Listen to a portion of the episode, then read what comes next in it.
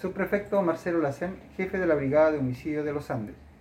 El día de hoy, en horas de la madrugada, el fiscal de turno de San Felipe solicitó la concurrencia de personal de esta Brigada de Homicidios hasta la discoteca Micase, ubicada en carretera San Martín sin número,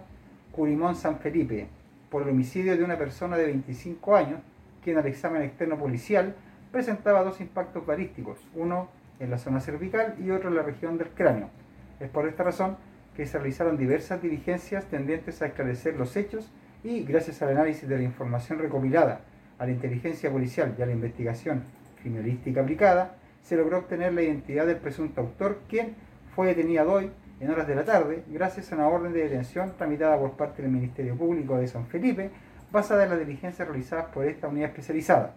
Asimismo, y en conjunto con personal Branco y Viro Los Andes, se logró la detención de un menor de edad, el cual se encontraba junto al imputado detenido al momento del homicidio, por cuanto al interior de su residencia ocultaba un arma de fuego, presumiblemente el arma homicida, quien además ocultaba la cantidad de 7 kilos de cocaína, cannabisativa, ketiapina, munición para escopeta y elementos para la distribución de drogas. Ambos detenidos serán puestos a disposición del Tribunal de Garantía respectivo.